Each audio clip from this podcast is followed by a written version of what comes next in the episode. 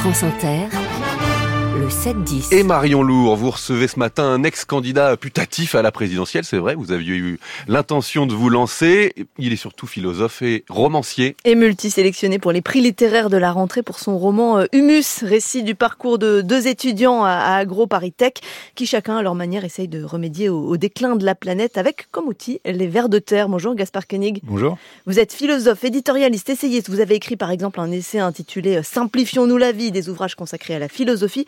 Comment on passe de ça au ver de terre bah D'abord, euh, le roman, euh, c'est euh, par là que j'ai commencé. Ensuite, je trouve que l'écriture, c'est toujours de l'écriture et qu'on écrive des romans, des pièces de théâtre, des essais, bah, il faut toujours faire attention au style, il faut toujours donner un récit, il faut toujours donner une narration.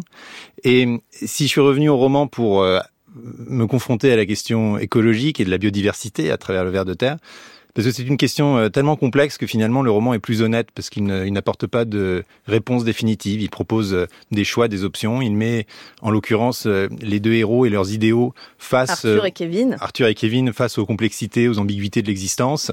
et il ne cherche pas à faire une, une démonstration. Et quelque part, c'est c'est à la fois plus dur et, et, et franchement aussi beaucoup plus agréable quelque part à, à, fabriquer euh, et, euh, et, ça m'encourage à, continuer euh, dans cette veine créative. Mmh. L'expression revient plusieurs fois hein, dans votre livre. Elle devient même un slogan, un argument de vente pour un des, des deux anciens étudiants protagonistes du roman.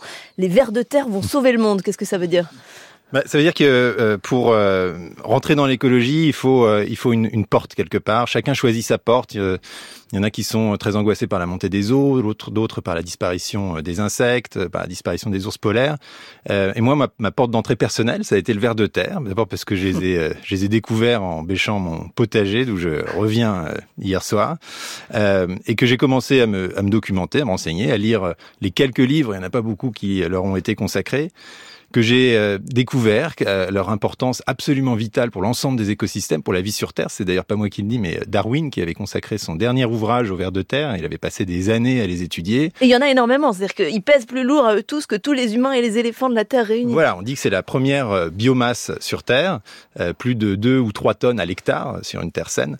Et effectivement, en fait, ils ont la fonction même presque métaphysique de transformer la mort en vie. C'est-à-dire que toutes les feuilles mortes qui tombent, tous les, les cadavres d'animaux, bah, ils sont peu à peu recyclés par le sol, euh, par les lombriques, mais aussi par tous leurs camarades, les bactéries, les champignons.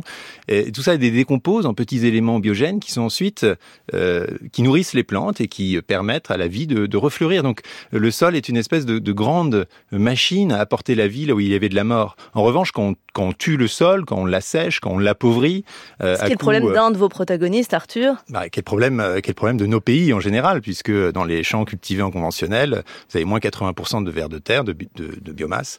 Euh, et donc, en fait, le sol n'a plus sa fonction fertilisatrice, ça devient simplement une planche sur laquelle euh, on verse des intrants et on récupère euh, des sortes de plantes. Et donc en fait les deux personnages, c'est pas un roman écologique qui veut faire parce que c'est le point d'entrée ça, c'est le point de départ. Je pense qu'on est tous d'accord maintenant. Et quelque part la question du, sol, elle est à la fois fondamentale et elle est simple. Un sol vivant, c'est bien. Un sol mort, euh, bah, c'est notre mort à tous, parce que quand il y a plus d'humus, il y a plus d'humains. Mm. Étymologiquement, c'est là d'où on vient.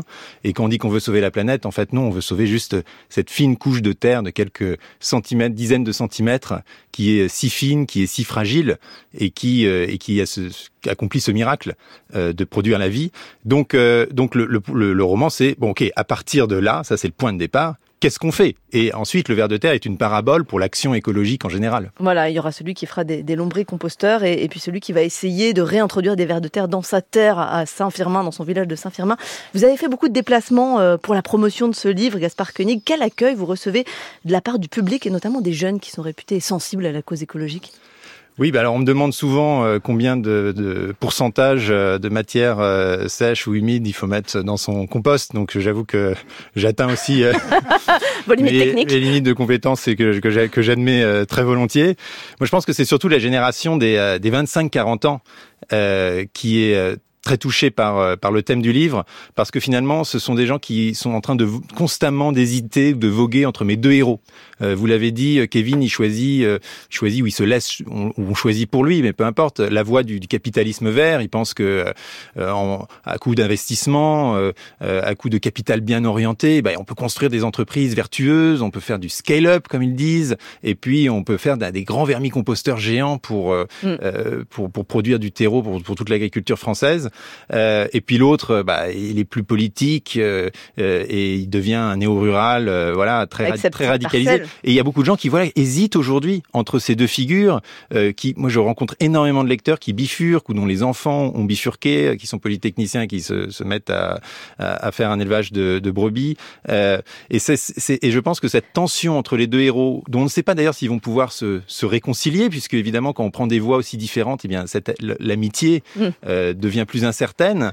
Euh, c'est, quelque chose que beaucoup de, de gens vivent aujourd'hui, de, de, ma génération, je dirais. Et, pas des plus jeunes? Bah, Les plus jeunes, je pense qu'il y a une question moins de génération qu'une question d'âge. Mm. Et je pense que quand on a 15 ans, euh, le compost, c'est quelque chose quand même euh, d'encore assez lointain. D'accord. et, et, vos deux héros que, dont, vous décriviez les parcours, chacun est confronté finalement à, à l'échec d'une certaine façon. C'est désespéré cette cause écologique aujourd'hui? Non, parce que, alors je vais pas révéler le dernier chapitre du livre, mais pour moi le dernier chapitre, il est assez galvanisant, assez optimiste. Euh, quelque part, c'est un roman d'apprentissage. Les héros ont des, des grandes illusions, au 19e siècle, dans les romans d'apprentissage, les illusions, ça pouvait être euh, l'amour, la gloire militaire. Là, cette, cette illusion ou cette quête, c'est euh, sauver la planète. Mm. Et forcément, dans un roman d'apprentissage, ben, on est confronté à, la réalité euh, agronomique, juridique, sociale, que j'ai voulu aussi précise que possible pour vraiment ancrer ce roman dans, dans la France d'aujourd'hui. Et, et donc forcément, on a des désillusions. Et effectivement, dans leurs grands projets, il se peut qu'ils échouent. Mais je pense que la leçon du livre à la fin, c'est que dans leurs, petites actions, ils réussissent et ils réussissent presque au-delà de leurs espérances. On, ne va pas tout dévoiler, mais euh, quand on vous lit, on a l'impression que la cause écologique, en tout cas, vous, vous tient à cœur. Et en même temps, vous êtes un, vrai libéral, vous êtes opposé aux normes trop nombreuses. C'est compatible? On, peut défendre l'environnement euh, et les vers de terre et ne pas être d'accord, par exemple, avec euh, la loi zéro artificialisation nette qui va, qui va être mise en place prochainement? En l'occurrence, je suis parfaitement d'accord avec, avec cette loi. mais C'est un exemple. Oui, oui, oui. Mais euh, euh, il y a une tension très forte et cette tension, euh, c'est un peu la mission de, des intellectuels aujourd'hui de la résoudre.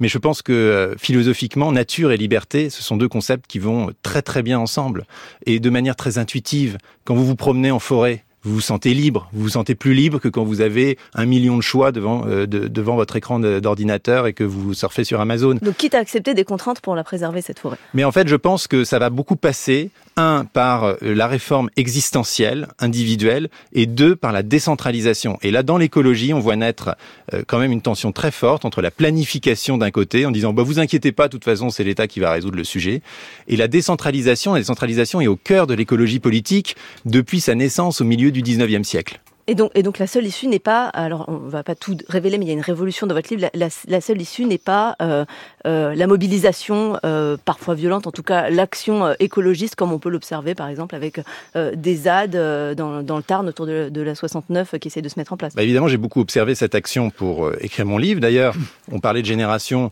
dans le livre. Imagine que la génération suivante, c'est-à-dire la génération qui a peut-être qui a 12 ans aujourd'hui, va dire à ses aînés écoutez, vos actions de désobéissance civile, c'est bien gentil, mais maintenant, il faut passer au stade supérieur au stade de l'action directe, quasiment du terrorisme. Euh, alors je dis pas que je l'appelle de mes voeux, mais je la comprends, j'en suis la logique, et je ne tranche pas entre euh, quelque part euh, le capitalisme vert et, et, cette forme de radicalisation, mais pour les deux, j'ai beaucoup d'empathie et beaucoup d'amitié pour, euh, pour mes deux héros, mais je montre jusqu'où la situation peut dégénérer si effectivement nous ne prenons pas le sujet au sérieux, si nous ne sauvons pas nos amis les vers de terre. Gaspard Koenig, auteur de Humus aux éditions de l'Observatoire en lice pour plusieurs prix, dont le Goncourt qui sera remis la semaine prochaine. Merci d'être venu sur France Inter. Merci à vous.